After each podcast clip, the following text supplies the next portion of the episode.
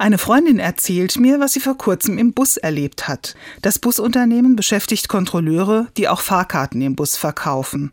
Meine Freundin hatte das Geld schon abgezählt in der Hand, doch der Mitarbeiter geht an ihr vorbei, übersieht sie. Sie denkt darüber nach, das Geld einfach zu behalten, denn sie hat große Geldsorgen. Am Ende hat sie den Mann angesprochen und die Fahrkarte bezahlt. Und das war gut so, sagt sie mir. Der arme Mann fing an zu weinen und hat gesagt, er könne sich einfach nicht merken, wer neu dazugestiegen ist. Großartig und vorbildhaft finde ich und ganz im Sinne von Jesus. Der sagt, Macht euch keine Sorgen, fragt nicht, was ihr essen oder trinken sollt oder was ihr anziehen sollt. Strebt zuallererst nach Gottes Gerechtigkeit, dann wird euch alles andere dazu geschenkt. Jesus geht es um Gerechtigkeit im Zusammenleben und um Vertrauen. Ein Gegenmodell zu dem Satz, wenn jeder an sich selbst denkt, ist an alle gedacht. Geldgier hilft nicht.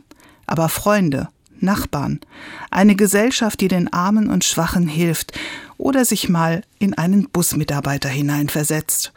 Übrigens, jemand hat meiner Freundin Geld geschenkt, nachdem er durch diese Geschichte von ihren Geldsorgen erfahren hatte.